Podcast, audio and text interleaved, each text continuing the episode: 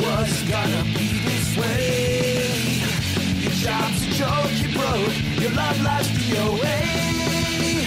It's like you're always stuck in second gear. When hasn't been your day, your week, your month, or even your year. But I'll be there for you. When the rain starts to pour, I'll be there for you.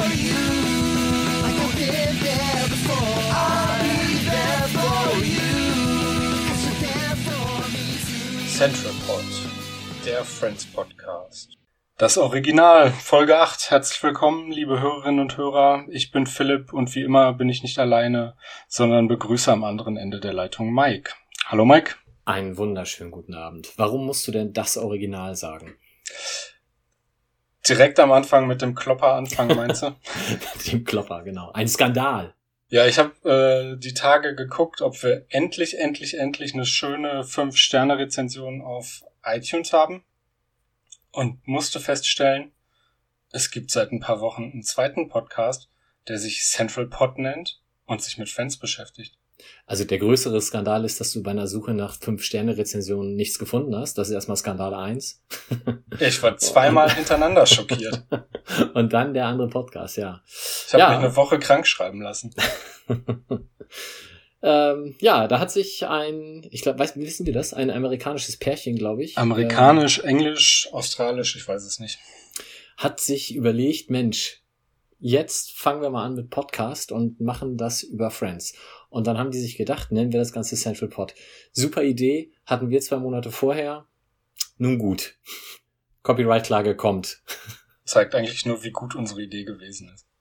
Ja, aber das war also äh, schon, aber der Zufall, dass das wie viel 25 Jahre später äh, jemand innerhalb von ein, zwei Monaten unabhängig voneinander auf die Idee kommt. Ich meine, das hätten die auch in den letzten 15 Jahren schon mal machen können. Und dann den gleichen Namen. Naja gut, also ich glaube, ähm, Friends Podcast gibt's glaube ich, ein paar mehr, nur halt nicht auf Deutsch, deswegen haben wir das ja angefangen. Aber ja, auf Englisch hätte das auch schon mal früher jemand sich überlegen können. Nun gut, soll uns nicht stören, wir waren zuerst, wir sind das Original. So ist es. Und weil wir das Original sind, machen wir das so, wie wir es immer gemacht haben. Stimmt überhaupt nicht. Machen Nee. wir nicht. ich bin schon, mich bringt diese ganze Situation durcheinander, merkst du das? Noch eine Woche krank schreiben, bitte. Wäre besser. Wäre besser, ich leg mich jetzt ins Bett und ziehe mir die Decke äh, bis über den Kopf.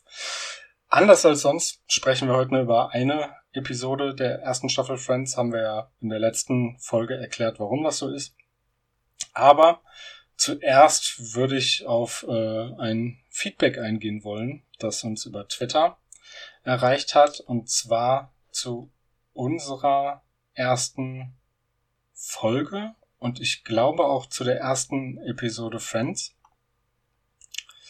Da schreibt nämlich der Felix Ed unterstrich Fikes, dass er denkt, die Schlussszene, in der Chandler von seinem Traum als äh, erzählt, indem er Liza Minnelli ist, wohl möglich eine Rahmenhandlung der ersten Folge darstellt. Ähm, ich weiß nicht, ob du dich erinnerst. Am Anfang äh, der Episode erzählt er von seinem Traum, wo ähm, sein Penis ein Telefon war. War es das? Und seine Mutter ruft drauf an.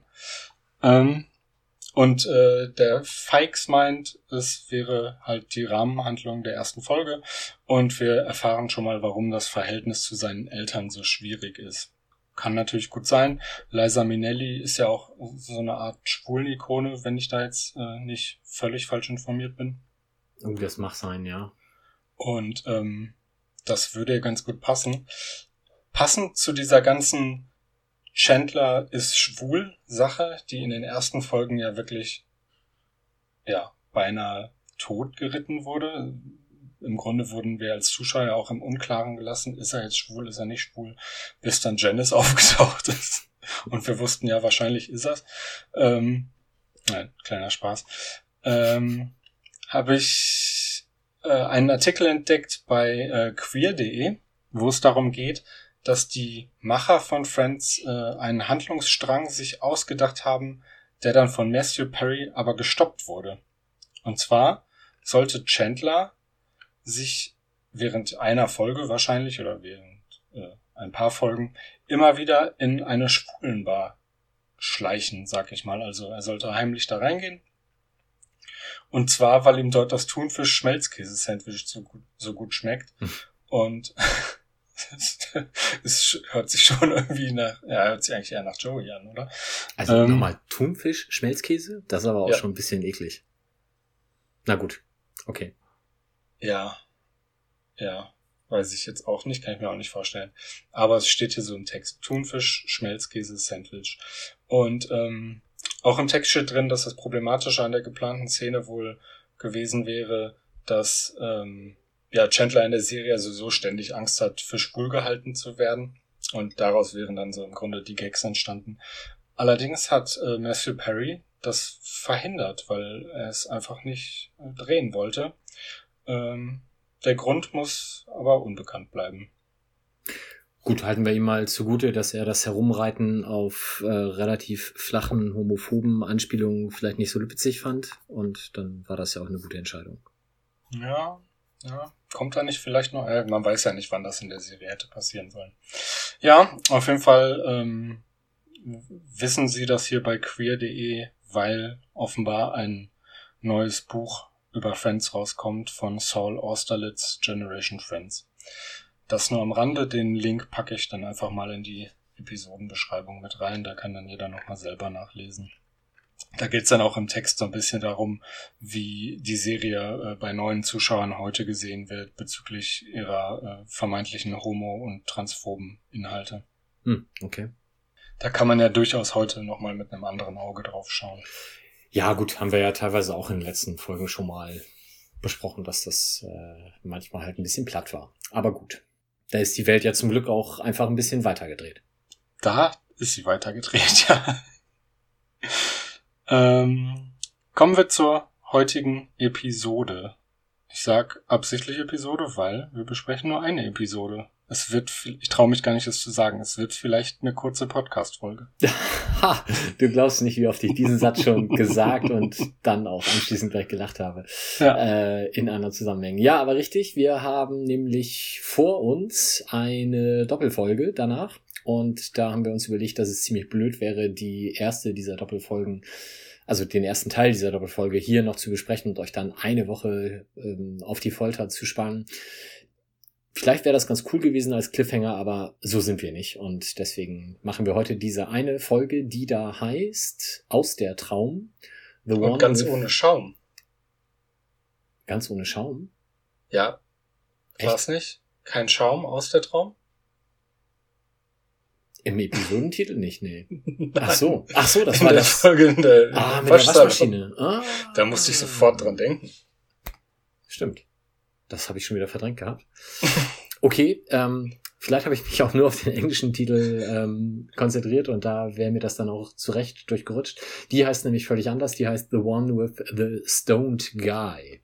Das ist mal wieder sehr viel, ja, sehr viel mehr on point als der deutsche Titel. Ja, also vor allem, weil Traum ja doch dann deutlich mehr suggeriert als das, was dann hier als Traum vermutet wird. Aber gut, kommen wir dann wahrscheinlich gleich noch drauf.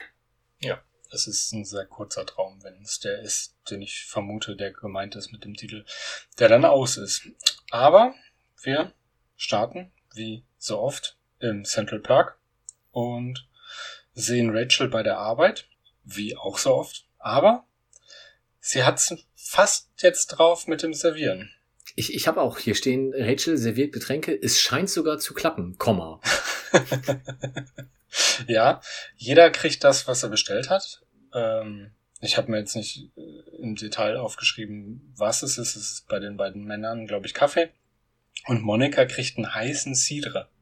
Allerdings hatte sie eine Zimtstange offenbar dabei erwartet und an der Stelle, wo die Zimtstange ist, ähm, ist ein kurzer Bleistift in ihrem in ihrer Tasse. Aber hast du dir heißer Cidre aufgeschrieben?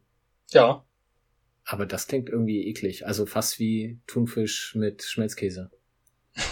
Also Ja. ich habe heiße Zitrone habe ich für mich hier hingeschrieben. Ich weiß aber nicht mehr, ob ich das aus der deutschen oder aus der englischen Version habe. Ich meine, sie sagt in beiden Cidre. Oder Okay. Cider. Cidre, Cider. Ich weiß nicht mehr, was sie. Im Deutschen sagt sie auf jeden Fall Cidre. Okay. Aber dass man da kein Bleistift, sondern halt dann, wenn schon, eher eine Zimtstange reinmacht, da sind wir uns, glaube ich, ein bisschen einig. Ähm, Rachel ist dann aber wie immer sehr pragmatisch und hat die Zimtstange clevererweise hinterm Ohr und tauch, tauscht das dann schnell aus, was vielleicht auch ein bisschen eklig ist wie Thunfisch mit Schmelzkäse und bei Monika auch zu eher sparsamen Blicken führt.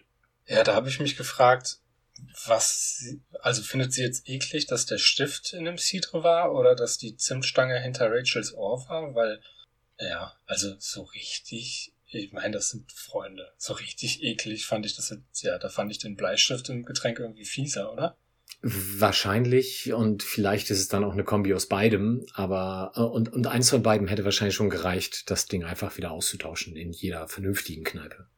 Wobei Monika ja auch einfach super pingelig ist. Das ist ja, Das kommt vielleicht dazu, ja. ist ja durchaus bekannt. Ich fand es aber ein relativ lone Einstiegsgag irgendwie. Das war jetzt, ah, war okay. War jetzt kein Kracher. Nee, dann geht das Intro los und wir sind anschließend an einem Ort, in dem wir schon mal waren, wenn auch nicht allzu häufig, nämlich Chandlers Büro. Ja, Ja. Er tippt so ein bisschen äh, auf der Tastatur herum, was äh, entweder eine wirklich absolut begnadete Zehn-Finger-Technik ist oder einfach Langeweile herumspielen auf dem Keyboard. Ich war mir nicht ganz sicher. ja, es sieht nicht so aus, als würde er da mit Plan irgendwas tippen und man, man weiß ja, dass er nur irgendwelche Tabellen ausfüllt und da sollte man ja wahrscheinlich schon äh, etwas genauer sein. Das kann man so, glaube ich, nicht. Ja, es gibt bestimmt Leute, die das können. Ähm, bevor wir jetzt hier ganz viele E-Mails wieder kriegen mit Leuten, die sich beschweren. ähm, ja, es sah nicht so aus, als würde er da ernsthaft arbeiten und er trinkt ja dann auch aus seiner Tasse und tippt mit einer Hand weiter. Das ist schon, ja, irgendwie quatschig gewesen.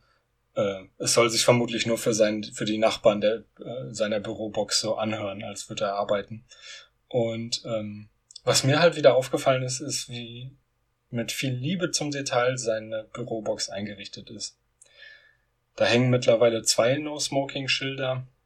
Das hat ja sicherlich auch einen Grund.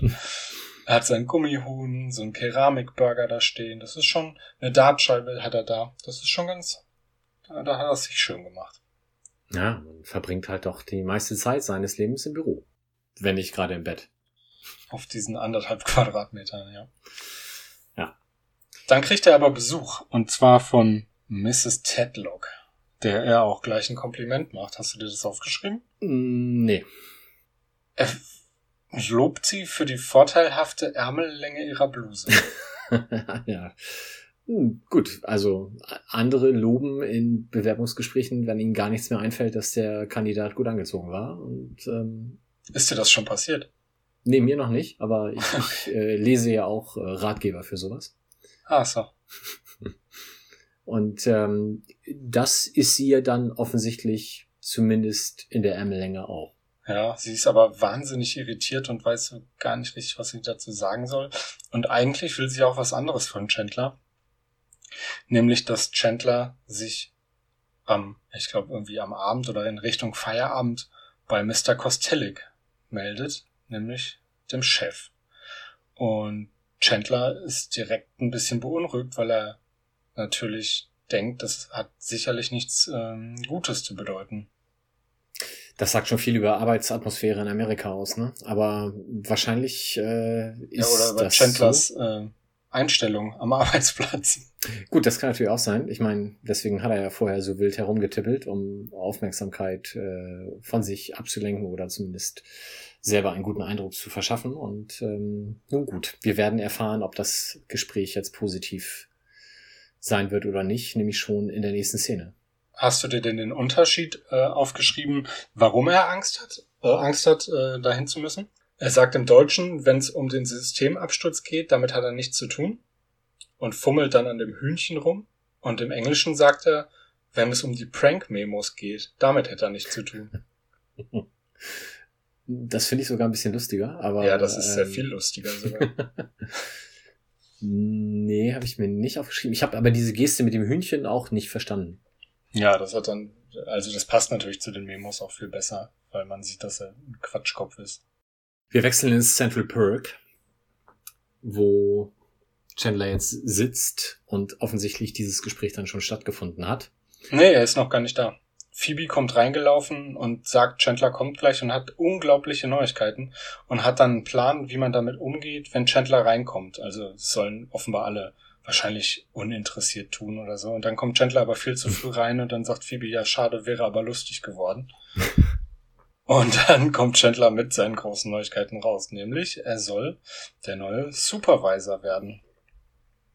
Fantastisch, oder? Da Wobei das sind eigentlich gar nicht, das sind eigentlich gar nicht die Neuigkeiten. Aber ja. Ja, schon. Also erstmal ja. Ähm, und, und eigentlich ist es ja auch durchaus schön, wenn man ähm, eigentlich mit dem Hintergedanken ins Gespräch geht, man kriegt jetzt wahlweise eine Abmahnung oder Kündigung und stattdessen kriegt man dann eine Beförderung angeboten. Aber wie du schon sagst, es ist gar nicht die Neuigkeit, weil die Neuigkeit ist dann, dass er aufgrund dieses Angebots gekündigt hat.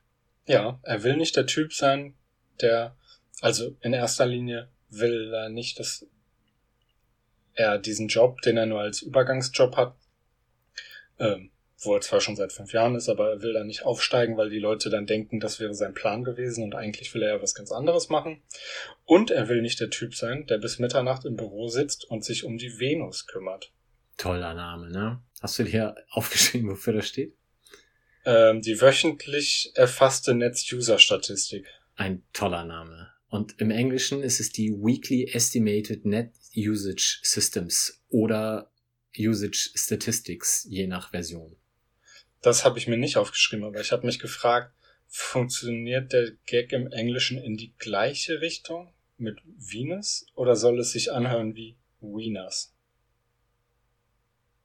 Also ich habe jetzt äh, auf Venus getippt. Was wäre denn Wieners für ein ja, Wortspiel? Also äh, Wiener Penisse auch. Ah, da bist du jetzt in englischer Umgangssprache mir deutlich überlegen, merke ich gerade. Äh, Simpsons. Aha. Ah, ah, ah. Skinner ist a Wiener. Ah, okay, ist ja hm, Simpsons, ne, hm, ja, selten nur geguckt. Na gut.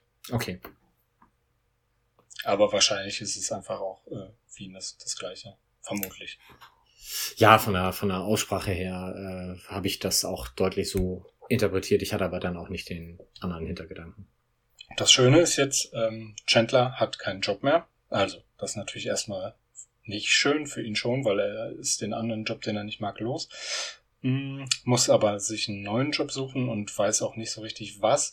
Mm, das Schöne ist aber, jetzt fange ich wieder einen Satz so an, dass Joey sich direkt Sorgen macht. Und da stellt sich so ein bisschen die Frage, macht er sich jetzt Sorgen um sich, weil er Angst hat, dass irgendwann niemand mehr die Miete zahlt?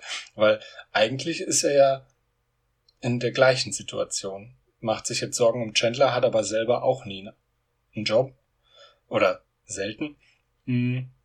Ist wahrscheinlich, dass er sich Sorgen um die Miete macht, oder? Legen wir ihm das doch einfach positiv als empathische Gabe aus. okay. Phoebe hat allerdings schon wieder eine gute Idee. Wie vorhin schon. Diesmal darf sie die sogar aussprechen. Und zwar hat sie einen Massagekunden der ein Restaurant eröffnen will und noch einen Chefkoch sucht. Und ja, wenn man schon mal einen Freund hat, der gerade einen Job sucht, dann passt das doch eigentlich perfekt.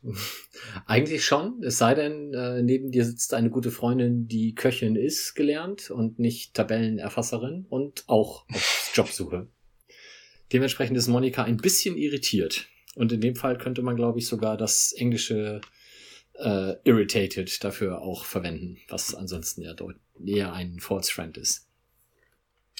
Ähm, ja, Monika hat eigentlich noch einen Job, aber so richtig glücklich ist sie damit nicht und guckt sich halt wahrscheinlich um und ist deshalb wirklich, wirklich, wirklich fast verstört, als Phoebe mit der Idee um die Ecke kommt, dass Chandler doch den Koch machen könnte. Und Chandler findet das jetzt auch nicht so wahnsinnig cool, weil er sagt, er könnte halt nur Toast machen. Ich glaube im Deutschen mal wieder der altbekannte Hawaii-Toast und im Englischen einfach irgendwie, wenn es ein Toast-Restaurant wäre. Ja, All Toast Restaurant habe ich mir aufgeschrieben. Also All Toast heißt dann nur Toast in diversen Variationen. So hätte ich das verstanden. Also Phoebe sagt dann auf jeden Fall, sie hätte auch erst an Monika gedacht, aber Chandler braucht den Job jetzt ja dringender. ja, äh, es wird noch besser, als Phoebe dann sagt, was der, der Typ, also ihr Kunde sich vorstellt, was es sein soll und das wohl genau auf, auf Monikas äh, Skills passt. Ja, und Phoebe zieht das dann aber auch noch so ein bisschen durch, nachdem Chandler klar gemacht hat, für ihn sei das nichts, dann spricht sie Monika auch nicht wieder drauf an, bis Monika sie nochmal irgendwie aufmerksam macht. Und dann, ach, ja, okay, stimmt. Du bist ja auch noch kann, da. Dann, genau, dann können wir da vielleicht was machen. Ähm, wir wechseln aber jetzt mal wieder aus dem Park raus und sind äh, wahrscheinlich einer der häufigsten Schritte, der in der Serie gemacht wird, vom Park zu Monikas Apartment. Hm. Ich sage übrigens immer Monikas Apartment, dabei ist es ja Monikas und Rachels, aber es wird ja immer Monikas bleiben, von daher bleiben wir mal bei der Kurzform. Chandler kommt rein und hat irgendwie was vor. Man sieht's also, er ist ja jetzt arbeitslos und hat trotzdem Hemd und Krawatte. Da führt er auf jeden Fall was im Schilde und er hat auch direkt eine gute Frage an Rachel, nämlich ob man denn seine Nippel durchs Hemd sehen kann. Und also, ja. Macht er sich da Sorgen oder hätte er das gerne, dass man die sehen kann. Na, ich glaube schon, dass es äh, in anderen Situationen äh, vielleicht mal vorteilhaft sein kann, aber ich glaube beim Businessgespräch äh, dann doch eher nachteilig wäre. Ähm, aber die, die, die schönste Antwort gibt dann Ross, der nämlich sagt, nein, aber du wirst sie schon nicht verloren haben. ja, vor allem werden wir noch erfahren, dass es äh, selbst wenn Chandler einen verliert, hat er immer noch zwei. ja, da kommen wir dann, glaube ich, in zwei, drei Folgen drauf, ja. Ach, ähm, so bald schon. Okay, gut. Äh, zumindest, ich gucke ja mit, mit äh, Sohn und äh, Gattin momentan die Folgen auch nach und da sind wir ein bisschen schneller und deswegen, ähm, da sind wir, glaube ich, momentan Mitte zweite Staffel und das Ding ist schon ein paar Wochen her. Also müsste bald kommen. Na gut, ihr wartet also nicht auf den Podcast. Hm. Ja, ich habe meinem Sohn auch schon ernste Gespräche geführt, aber es hilft nichts.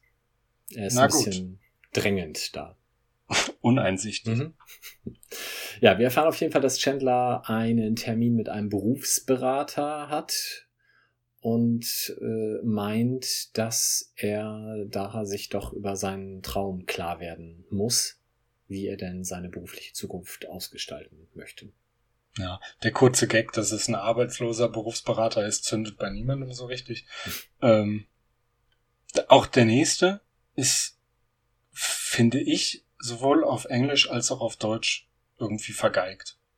Er setzt dann an und sagt, ja, alle hätten ja einen Traum, jeder wüsste irgendwie, was sein Traumberuf wäre. Ähm, und er hätte keinen, also ich habe keinen Traum, ist, glaube ich, die Aussage. Und daraufhin sagt Ross im Deutschen, Sie hören einen Vortrag von Dr. Chandler? Bitte fahren Sie fort, ja. Das fand ich total blöd. Also, äh, äh, ja. Im Original, uh, The Lesser Known I Don't Have a Dream Speech. Das fand ich ganz cool. Warum findest du das nicht gut? Finde ich gut, aber es hätte sich doch wahnsinnig gut ein Gag mit Martin Luther Bing oder Dr. Bing angeboten. Okay, auf Martin Luther Bing bin ich nicht gekommen, der wäre noch ein bisschen besser gewesen, aber ich fand den Lesser Known I Don't Have a Dream Speech fand ich schon auch recht gut. Ja, ist gut. Ich bin da drauf gekommen, weil er halt im Deutschen Dr. Chandler sagt. Und da habe ich gedacht, okay, vielleicht ist es im Original Dr. Bing. Und da haben sie gedacht, das rafft hier wieder keiner. Aber nee, auch da war ich. Also da war ich dann enttäuscht, weil es halt meine Erwartung war. okay. Äh, und weil ich meinen Gag natürlich besser finde. ich, also muss ich auch sagen, finde ich äh, doch besser, aber ich kann mit der englischen Version schon auch leben. Ja, das ist schon okay, weil ähm, da hat äh, wahrscheinlich der Terminus äh, die I have a dream speech auch nochmal eine ganz andere äh, Bedeutung, als es bei uns ist. Ja, und äh, von ich habe keinen Traum auf I don't have a dream speech zu kommen, wenn du das dann auch noch übersetzen musst, das ist vielleicht auch ein bisschen schwierig. Ähm, aber das, das hätte man trotzdem im Deutschen irgendwie eleganter lösen können. Ja, Martin Luther Bing. Zum Beispiel, sehr schön. Monika äh, hat diesen Knallerwitz nicht mitbekommen, weil sie nicht da war und kommt jetzt ganz aufgeregt rein. Ihr wurde nämlich gerade das ähm, legendäre, schon oft besprochene Restaurant gezeigt, was bald eröffnet werden soll und wo Phoebe ihr jetzt tatsächlich ja so eine Art Vorspre vor, äh, Vorkochen eigentlich organisiert hat. Erstmal ein Vorsprechen und äh, daraus wird dann jetzt ein Vorkochen. Ich habe mir noch aufgeschrieben, wie Monika reimstürmt, nämlich mit Ich liebe das Leben, ich liebe das Leben. Und das geht jetzt im Deutschen auch komplett vorbei, weil Phoebe antwortet mit Ah, das Leben des Brian. Ja, okay, den Gag habe ich auch im Englischen nicht verstanden. Habe ich gegoogelt. weil im Englischen sagt sie Brian's Song. Und mhm. Brian's Song, wenn man das dann mal googelt, ist ein Film äh, von 1971 und der wurde dann 2001 auch noch geremaked, das äh, logischerweise dann aber ja vor äh, nach der ersten Staffel, also von daher ähm, muss es sich auf das Original beziehen. Und offensichtlich ist dieses Ich liebe das Leben ein sehr bekanntes Zitat aus diesem Film, was im amerikanischen Markt wahrscheinlich sich sehr schnell äh, für alle auch klar zeigt, im Deutschen aber überhaupt nicht. Ähm, ich habe also nachgeguckt, es geht um einen äh, Footballspieler von den Chicago Bears und äh, allein damit ist man in Deutschland ja zu der Zeit, Mitte der 90er schon raus gewesen. Ähm, dementsprechend mussten sie sich irgendwas anderes überlegen und da sind dann wohl nur bei Film und Brian, äh, das Leben des Brian hängen geblieben. Ähm, ja, nee, passt nicht. Also ist aber auch im Englischen äh, für uns jetzt, die wir den Film nicht kennen, nur schwer nachvollziehbar. Ja, ich habe halt vermutet, es wäre irgendwie ein Lied oder irgendwas, was im Leben des Brian gesungen wird, weil so gut kenne ich den Film jetzt auch nicht, dass mir das hätte präsent sein müssen. Aber gut. Ähm, Phoebe hat auf jeden Fall direkt auch eine Idee, was Monika beim Probekochen kochen könnte. Kann es aber nicht so ganz erklären.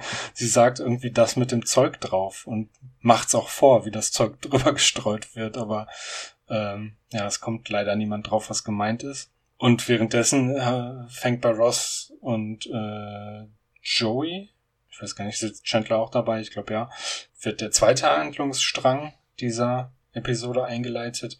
Und zwar hat Ross offenbar demnächst ein Date und möchte einen Restaurant-Tipp von Joey haben.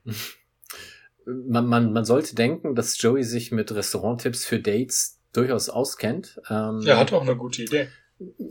Ja. er schlägt vor äh, eines, wo man umsonst essen kann, wenn man denn das 900 Gramm Steak oder im äh, Englischen das 32 Unzen Steak aufessen kann. Was toll klingt, aber vielleicht bei so einem romantischen Date irgendwie auch ein bisschen, ich sag's jetzt nochmal, eklig sein könnte. Ja, Ross sagt, wo könnte man hingehen, wenn man nicht mit einem Puma verabredet ist?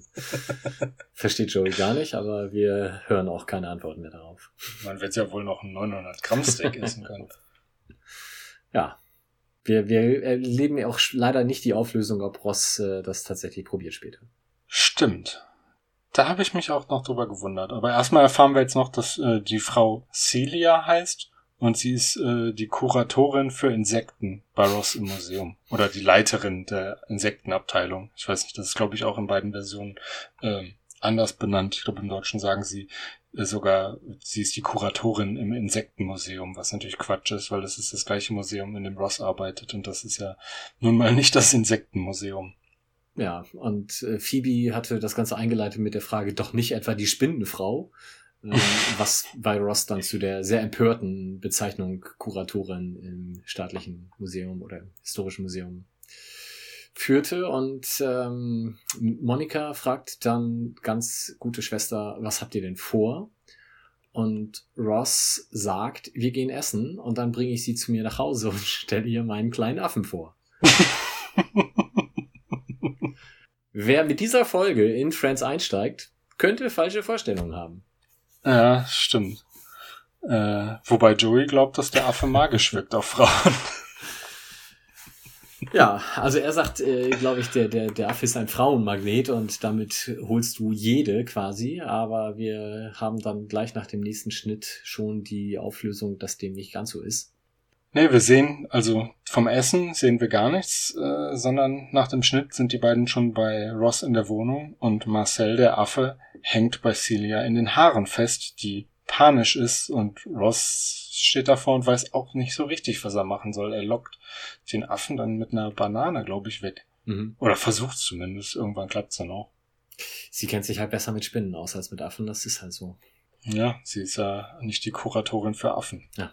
Wir wechseln zurück und sind wieder im Apartment von Monica und Rachel und Joey soll jetzt Probe essen.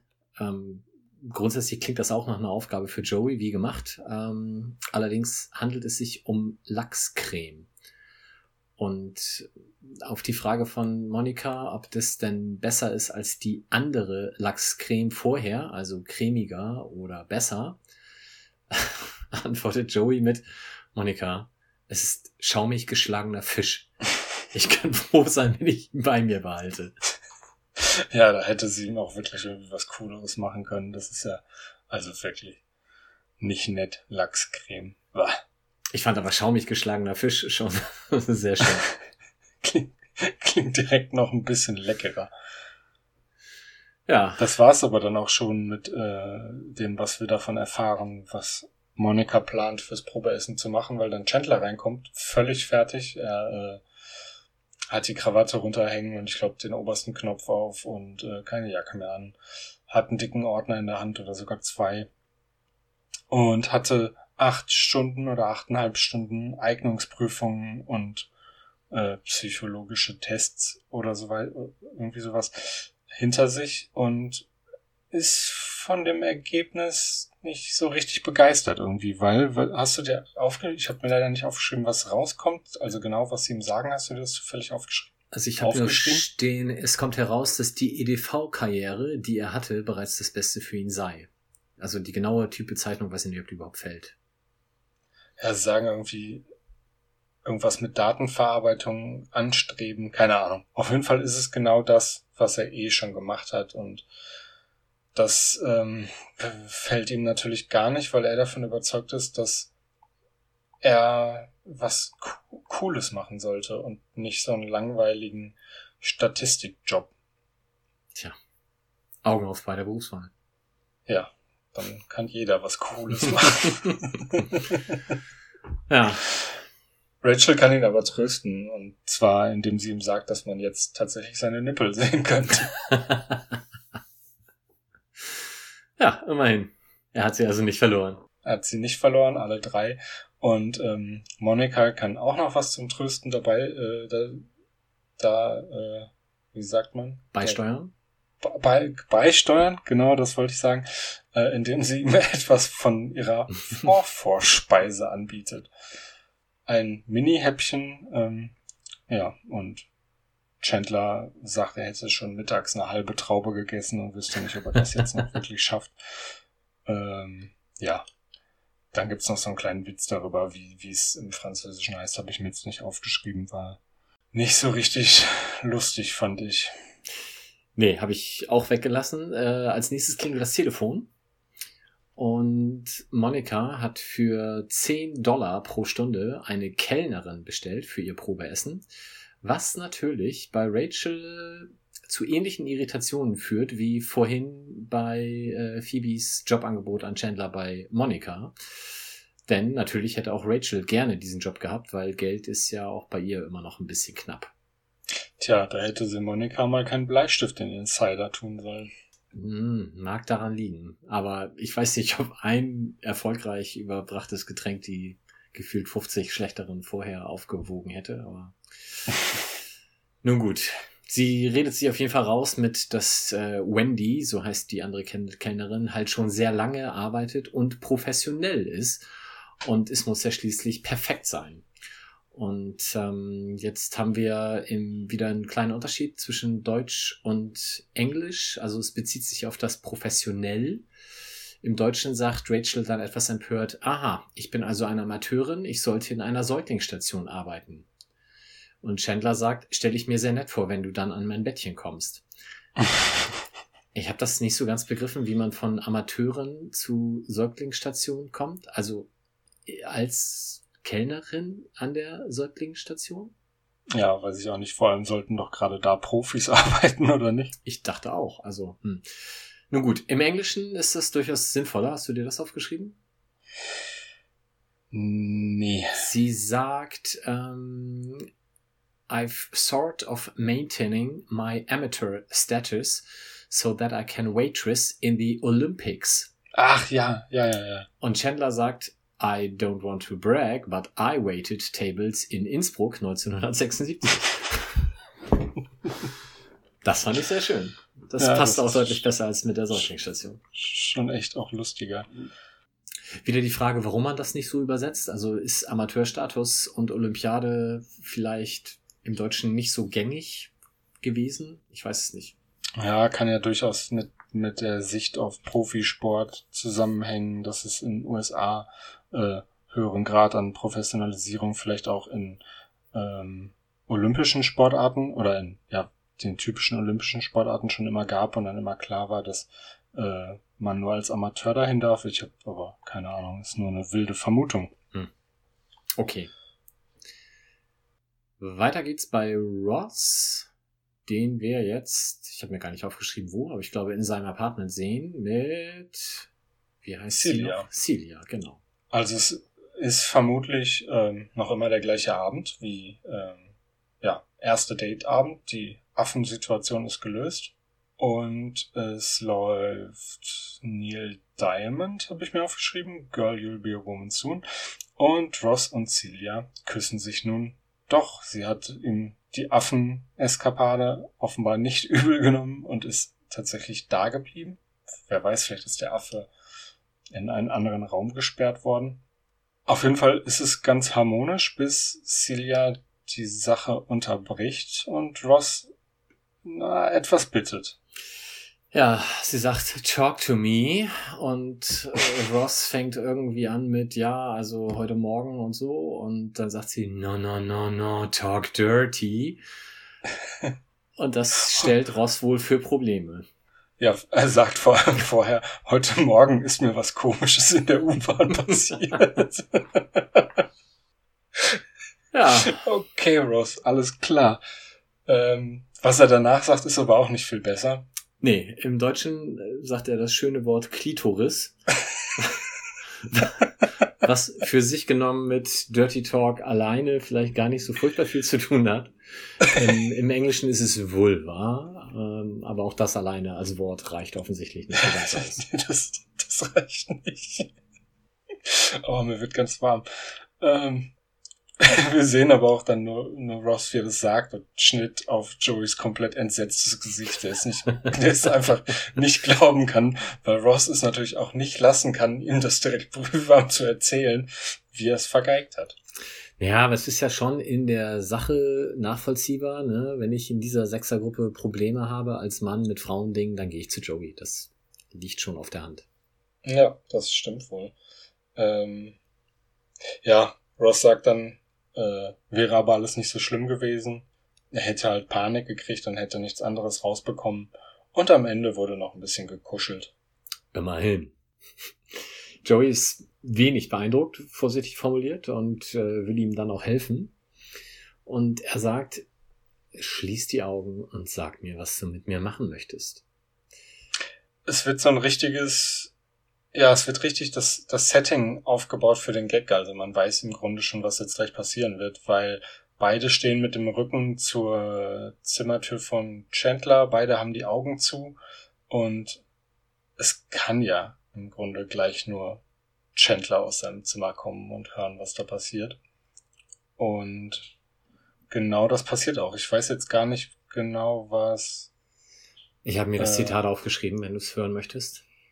Ach so, warte mal eben. Ro- Ross ziert sich am Anfang tatsächlich ja noch so ein bisschen und äh, sagt dann, okay, ähm, mache ich jetzt, ich übe das jetzt und sagt zu, zu Joey, also gut, ich bin in meiner Wohnung, ich bin allein in meiner Wohnung und wir haben dieses Gespräch nie geführt.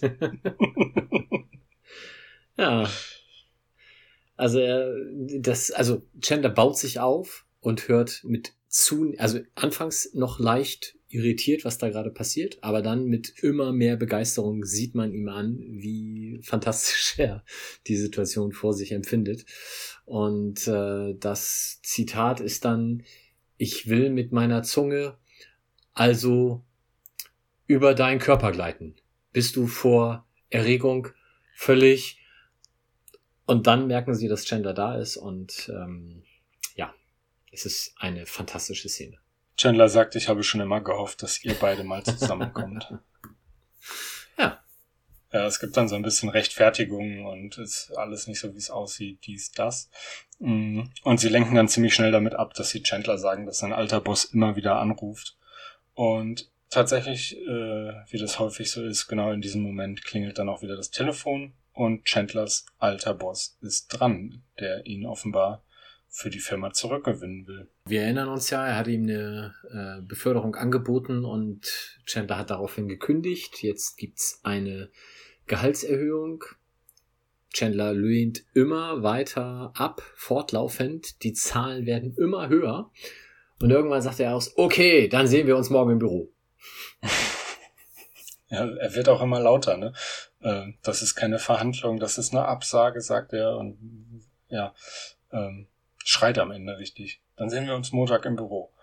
Äh, vorher sagt er noch, dass es ihm keinen Spaß macht, die Bleistifte aus der eigenen Wohnung zu klauen. das kann man, ja, glaube ich, sehr gut verstehen. Ähm, und dann sehen wir aber auch schon, wie, wie er es jetzt hat auf der Arbeit. Er hat vorher in diesem, in diesem kleinen, ähm, na, wie heißen die Dinger denn? Ja, so eine Bürozelle mit in so einem Großraumbüro. Ich weiß nicht, wie das heißt.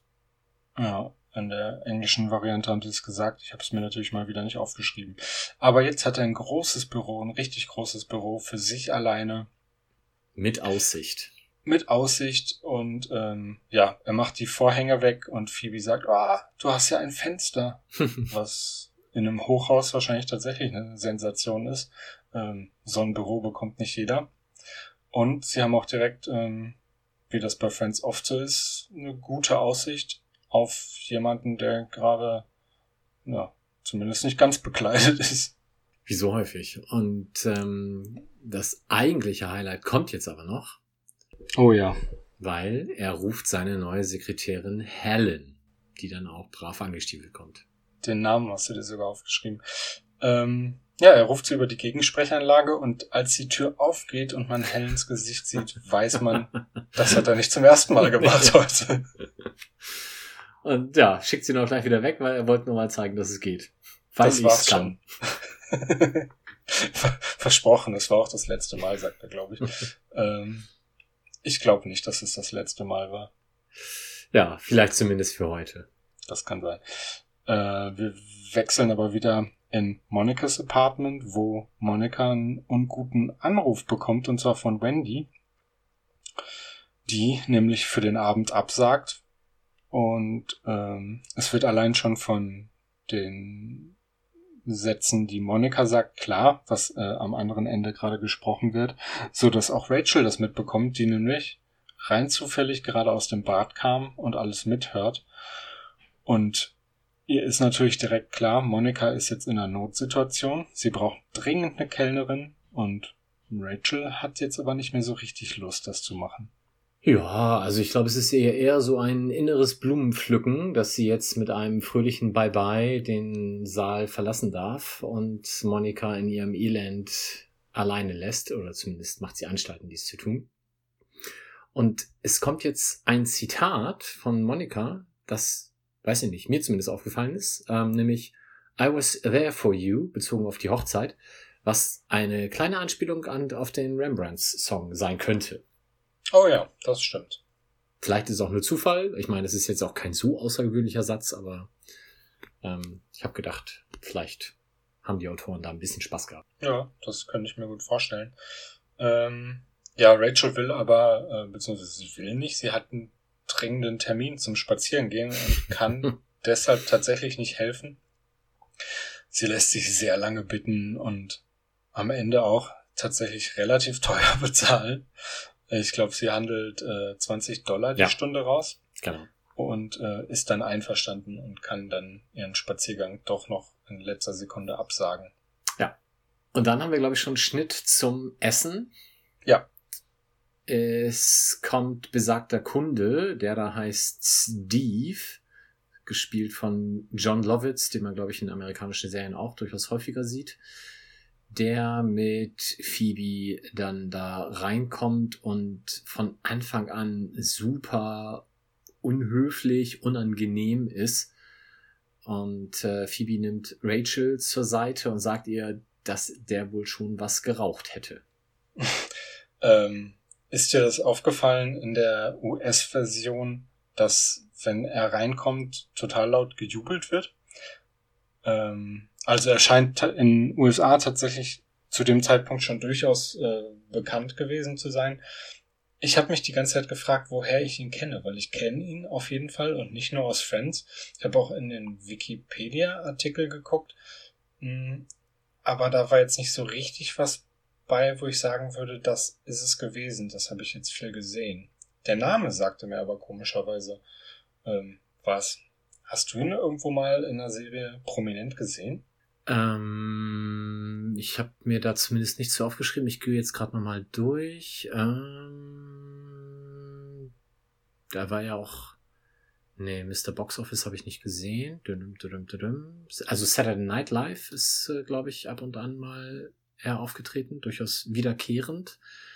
Ähm, aber sonst, also ich habe hier bei den bei den Filmen habe ich so die ein oder andere äh, Geschichte da so äh, Jumping Jack Flash, äh, Big, meine Stiefmutter ist ein Alien, so das sind so Filme äh, Ende 80er, Anfang 90er, mhm. die ich definitiv gesehen habe und dann brennt sich so ein Gesicht ja irgendwann auch mal ein. Also Big war auch glaube ich ein Erfolg, ne? Ja. Ein ziemlicher. Ja, dann könnte das bei mir äh, zum Beispiel das gewesen sein und wahrscheinlich auch das, was ihn beim Publikum sehr bekannt gemacht hat. Aber wenn du natürlich ein Simpsons-Fan bist, dann, äh, er hat auch in 19 Folgen bei Simpsons gesprochen. Hier steht leider nicht dabei als was. Aber ja, das habe ich auch gesehen, aber ich habe tatsächlich auch nicht nachguckt. Wäre auch egal, weil ich guck's, wenn ich's gucke, auf Deutsch. Okay, außerdem brennt sich das Gesicht ja beim Synchronsprecher auch nicht so ein dann. Schwierig, schwierig. Ja. Okay, gut. Aber der, wie gesagt, hat aufgrund von äh, dem längeren Tagesablauf bis dahin dann durchaus schon was geraucht. Ein Tütchen, ein Stäbchen, ein Joint, Gras. ja. Und Rachel macht aber genau das Richtige, wenn jemand schon ziemlich drauf ist, ähm, ihm Alkohol anbieten. Und zwar ein Glas Wein, weil so wird sicherlich besser. Top Idee. Ähm, und Monika ist natürlich immer noch hin und weg und möchte jetzt diesen Traumjob ähm, irgendwie bekommen und hat ein wirklich fantastisches Feuerwerk an Speisen vorbereitet. Es beginnt mit Garnelen Ravioli in, habe ich mir nie aufgeschrieben, irgendeiner Soße. Ingwer irgendwas. Okay. Ganz leicht mit Ingwer, sagt sie, glaube ich. Ähm, und er spießt die im Grunde alle gleichzeitig auf. Es sind drei oder vier Stück und haut sich die rein und äh, sagt, er hätte schon Schlimmeres runterwürgen müssen im Deutschen. Und im Original ist er tatsächlich begeistert und findet aber, dass es ein bisschen wenig war. Aber hast du dir auch also dieses Schlimmeres runterwürgen auf Englisch angehört, was er da sagt? Nee, aber es ähm, kam mir weniger negativ vor. Ja, ich habe es mir aufgeschrieben und ich werde nicht so ganz draus schlau. Smack my ass and call me Judy. Doch, das habe ich sogar nachgeguckt. Ich, also das war, wenn ich das richtig gesehen habe, einfach äh, sowas wie ein Sprichwort, was Begeisterung ausdrückt. Du meine Fresse, sowas in der Richtung. Okay. Also Call Me Judy hat mich zutiefst verstört. Aber okay. Auf jeden Fall hat er Mörderhunger und äh, die kleinen Törtchen sind dann ganz offensichtlich zu wenig. Äh, Ravioli. Äh, Tör ja. Törtchen werden jetzt angekündigt. Und zwar Zwiebeltörtchen. Monika sagt, die sind in achteinhalb Minuten fertig. Oder siebeneinhalb, ist auch egal. Offenbar sagt er dann ganz oft Törtchen, Törtchen, Törtchen. Das hört sich nach einer sehr kleinen Portion an. Und äh, im, im Englischen sagt er halt immer Tartlets, Tartlets, Tartlets und irgendwie sowas wie, wenn man es oft sagt, ist es gar kein richtiges Wort mehr. Also so ein Kifferding halt. Ja. Rachel versucht Monika mitzuteilen, dass der Gast wohl gekifft hat. Und ähm, Monika tut sich da so ein bisschen schwer mit. Also entweder versteht sie nicht, was Rachel ihr da gestenrecht versucht mitzuteilen, oder sie glaubt es nicht. Ja, ich glaube, sie versteht es nicht. Ähm, sie, sie macht so, so eine Geste, wie Rachel soll jetzt aufhören, irgendwie irgendwelche Faxen zu machen. Und ähm, ja, währenddessen ist Steve schon dabei, sich durch die Schränke zu wühlen. Ja, trockene Tacos will er sich reinhauen. Was schon für so einen vermeintlichen Gourmet auch merkwürdig ist.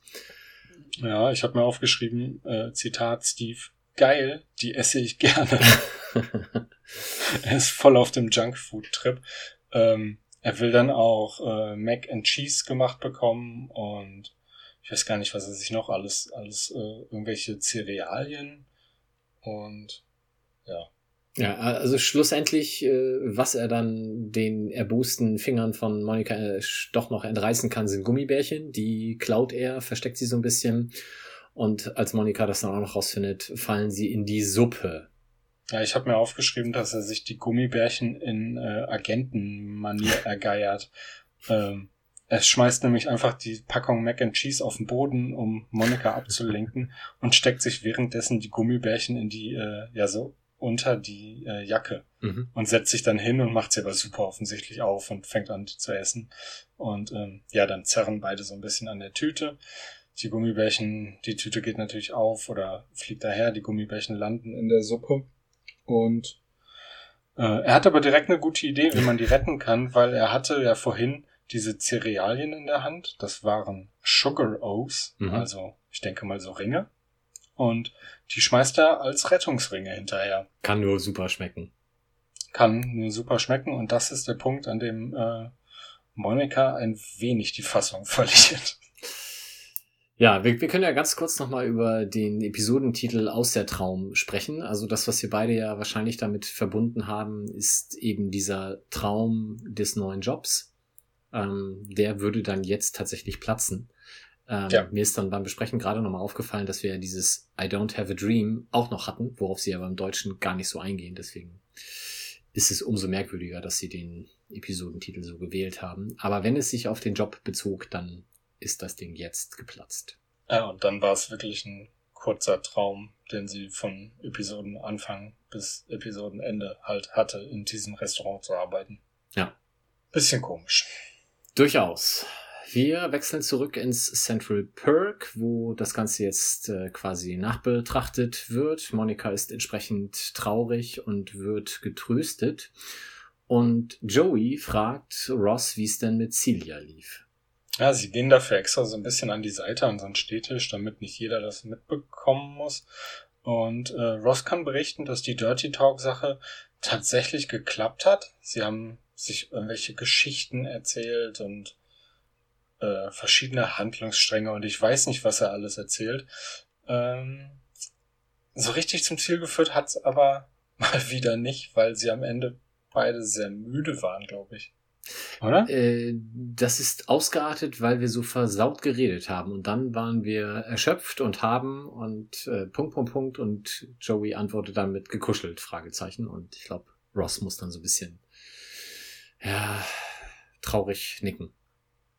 Mhm. Ich habe mir aber noch aufgeschrieben, wie äh, Ross sich selbst anpreist. Im Deutschen sagt er, ich war ein ausgesprochenes Schweinchen. Und im Englischen sagt er, I was the James Michener of Dirty Talk. Okay. Und da muss ich jetzt sagen, gut, dass sie das anders übersetzt haben, weil wenn das auf Deutsch gefallen wäre, hätte, glaube ich, der kaum ein Zuschauer gewusst, was das wohl bedeuten soll. Äh, tatsächlich ist James Michener ein US-amerikanischer Schriftsteller, der auch äh, viele Drehbücher geschrieben hat oder von dem viele Bücher dann verfilmt wurden. Ähm, aber der hatte so seine Hochzeit in den, ja, Beginn 1946 bis dann so Ende 70er Jahre. Und ich glaube, den hat in Deutschland kaum jemand gehört, den Namen. Deswegen ist das dann äh, wahrscheinlich auch zurecht übersetzt worden. Der ist dann zwei Jahre später übrigens äh, gestorben. Hattest du den gekannt? Oder? Na, natürlich nicht. Ja, hätte ja sein können. Nee. Also Vielleicht einzige deutscher, äh, deutsche James Mitchner-Fan oder so. Mm, Nein. Da hätte ich jetzt punkten können, ne? aber nee. Muss ich also auch nicht zu meiner Schande gestehen, das äh, ist einfach nicht in meiner Wahrnehmung gewesen, dieser Name bisher. Aber er hat einen deutschen Wikipedia-Eintrag, also ganz so unbekannt scheint er nicht zu sein. Ja, okay. Dann werde ich mir den gleich nochmal durchlesen. Ähm, wir kriegen in dieser Folge im Grunde zwei Nachklappe, habe ich mir so gedacht, weil ähm, eigentlich wird dann jetzt gefragt, wo Chandler denn überhaupt sei und das ist dann, was dann kommt, ist dann schon so wie so eine Nachklappszene, weil ähm, wir jetzt Chandler sehen, der später am Abend wegen der Venus nämlich noch im Büro sitzt und am Telefon Leute anschreit. Und ähm, das ist ja genau das, was er äh, am Anfang gesagt hat, was er nicht sein will. Der Typ, der ähm, Überstunden macht und sich um die Venus sorgt. Und äh, als er dann auflegt, fällt ihm in dem Moment auf, dass er genau dieser Typ jetzt geworden ist. Und das ist ja eigentlich schon so eine typische Nachklappszene. Aber wir kriegen noch eine. Und zwar mit Phoebe, die auf Steve, äh, auf Steve trifft äh, nach dem Katastrophenessen. Und sie scheint jetzt äh, ihm all das zurückgeben zu wollen, was er ihrer Freundin angetan hat. Sie massiert ihn zwar, aber mit ihren Ellbogen, was vielleicht kein sonst so gewohnter Hochgenuss für ihn ist. Nee, es scheint ihm nicht so richtig gut zu gefallen. Nee, und dann sind wir durch. War doch tatsächlich eine kurze Folge. Ja, wollen wir ganz kurz schon anteasern, wie der die Folge heißt, mit der wir uns nächstes Mal beschäftigen. Ich habe gerade extra den Episodenguide aufgerufen, deswegen ähm, können wir das ruhig machen. Und es ist ein, ein, ein fantastischer Titel für so eine Doppelepisode. Mhm, Auf Deutsch und auf Englisch. Ich, ich sage jetzt einfach mal den Deutschen Okay. und dann kannst du gleich den Englischen sagen. Auf Deutsch werden die beiden Episoden heißen der Zweiteiler in Klammern 1 und der Zweiteiler in Klammern 2. Ja. Und im Englischen heißt die erste Folge The One with Two Parts, Part One. und The One with Two Parts, Part Two. So, da könnt ihr euch drüber freuen. Und vielleicht kleines Gimmick, die wurden in äh, Amerika am selben Tag ausgestrahlt, hintereinander weg. Im Deutschen wurde der normale Zwei-Wochen-Rhythmus oder Ein-Wochen-Rhythmus beibehalten. Äh, in dem Fall sogar ein Zwei-Wochen-Rhythmus. Stimmt, normalerweise war es eine Woche und da war es ein Zwei-Wochen-Rhythmus. Frag mich nicht warum. Werden wir auch jetzt nicht mehr rausfinden. Es sei denn, wir rufen mal bei, ich weiß es nicht, Z1 an. Ja, und selbst das Spoiler-Alarm werde ich nicht machen. Jawohl. Dann war's das für heute. Das war's für heute, richtig. Ähm, ja, lasst uns doch äh, im Gegensatz zu dem nicht originalen äh, Central Pod mal eine Bewertung bei iTunes da. Und ansonsten bleibt uns eigentlich nur noch äh, die Verabschiedung. Ja. Ähm, gute Idee, ne? iTunes-Bewertung finde ich immer klasse. Ansonsten, was auch immer hilft, ist äh, auf sozialen Netzwerken die Episoden zu teilen und damit Verbreitung zu schaffen. Auch das würde uns sehr freuen. Und wer Anmerkungen hat, darf das auf den gewohnten Kanälen, insbesondere Twitter und Facebook, natürlich auch gerne tun. In diesem Sinne, bis dann. Macht's gut, tschüss. Das war der Central Pod. Folgt uns auf Twitter unter @central_pod. Auf Facebook findet ihr uns unter dem Namen Central Pod. Auf Spotify und Apple Podcasts sind wir auch vertreten. Lasst uns gerne eine positive Bewertung da. Konstruktive Kritik und Verbesserungsvorschläge könnt ihr uns am besten per Mail schicken. Entweder an Mike oder philipp at centralpod.de. Alle Adressen findet ihr aber auch nochmal auf unserer Website www.centralpod.de. Der In- und Outro-Song hört auf den Namen Punk Friends und ist auf dem YouTube-Kanal Vlog Brothers unter einer Creative Commons Lizenz erschienen.